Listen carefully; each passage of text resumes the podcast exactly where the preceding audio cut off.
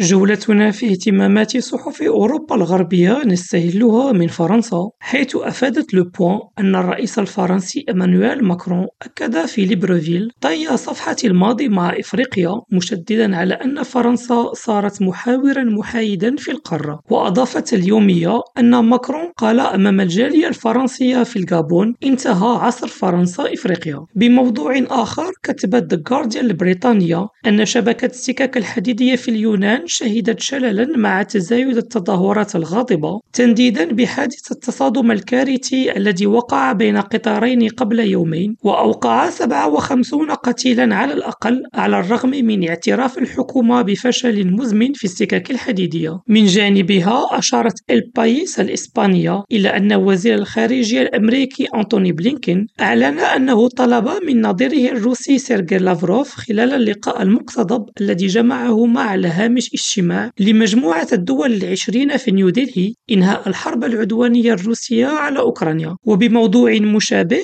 قالت فرانكفورتر ألغماينه تسايتونغ إن موسكو اتهمت كييف بشن هجوم إرهابي نفذته مجموعة من المخربين تسللوا إلى منطقة بريانسك الحدودية مع أوكرانيا. يونس قريفة ريم راديو إسطنبول.